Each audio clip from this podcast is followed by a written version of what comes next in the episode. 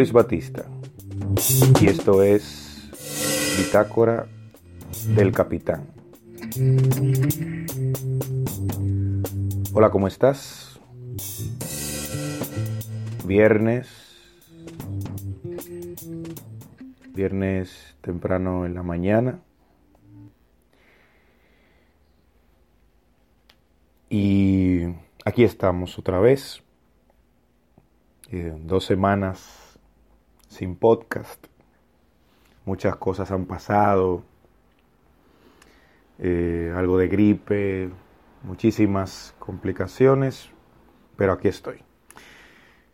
En tiempos de una pandemia global como el coronavirus hay que seguir viviendo, hay que seguir adelante, mantenerse a salvo, pero seguir. Y hay que seguir con el podcast.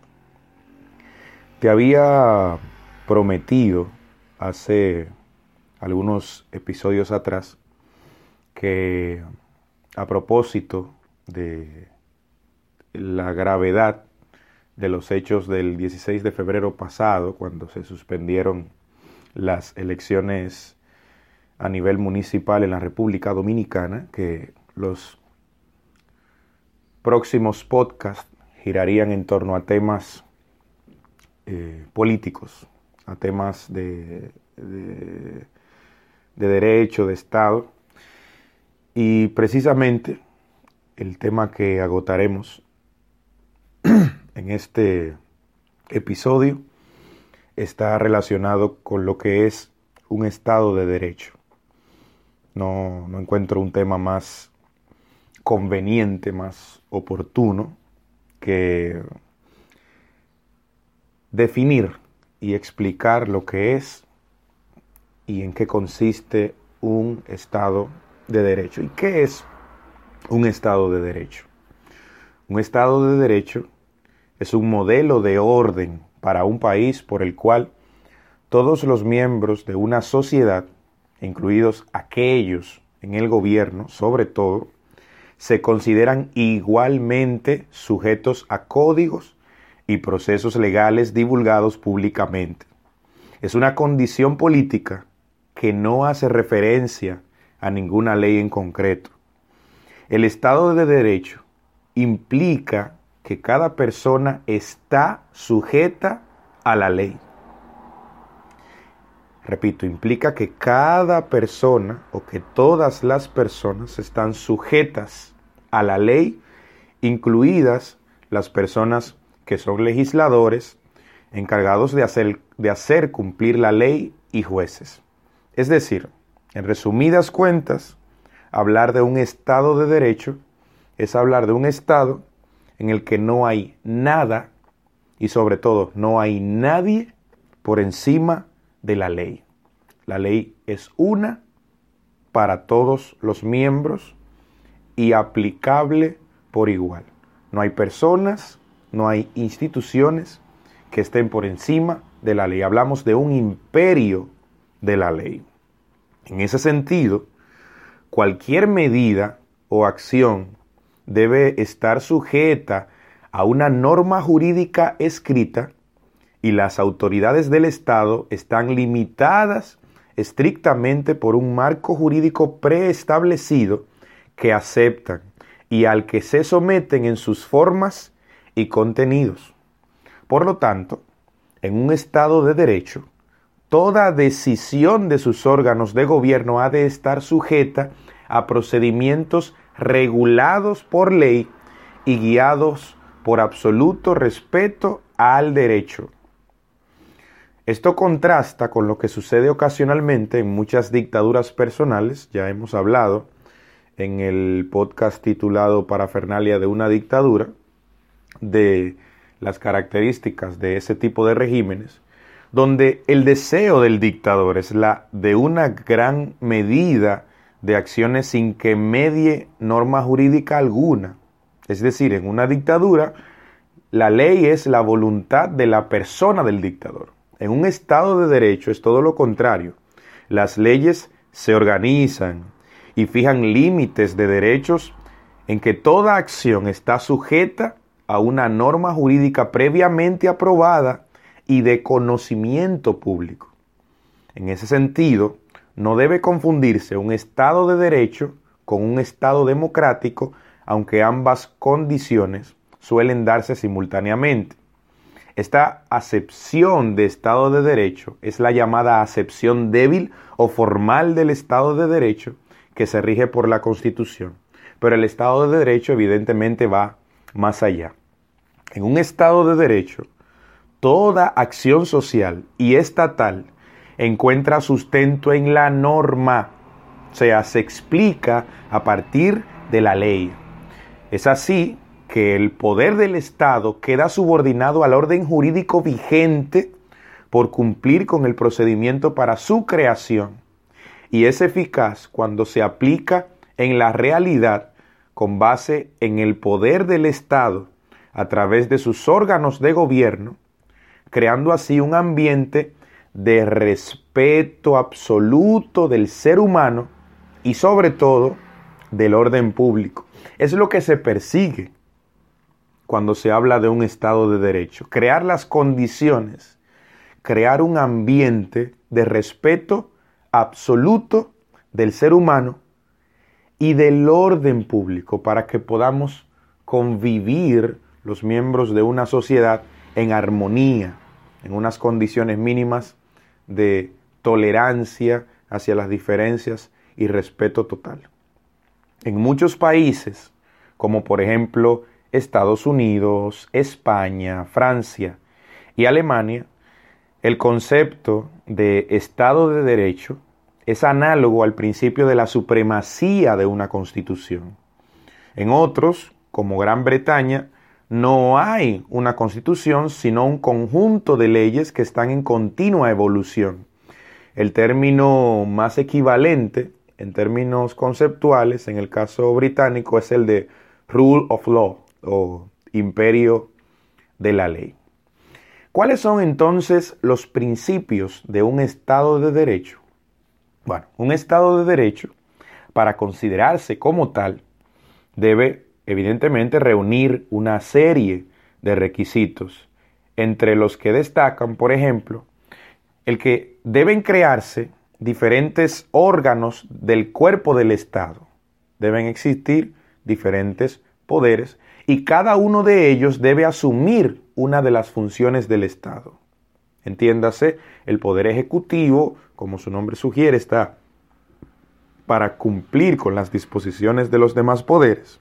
El poder legislativo tiene que someter y tiene que aprobar las leyes, las normas, y el poder judicial tiene que eh, impartir justicia en función de esas leyes que ya dispuso el legislativo. Segundo, esos órganos de poder del Estado deben poder actuar de manera autónoma.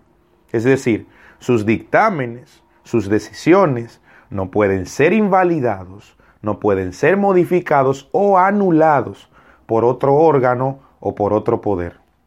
Este segundo principio es llamativo sobre todo en estos días en los que un informe del Departamento de Estado de los Estados Unidos señalaba como una de las debilidades de la democracia dominicana el año pasado el hecho de que no existía una verdadera autonomía, una verdadera independencia del Poder Judicial en la República Dominicana.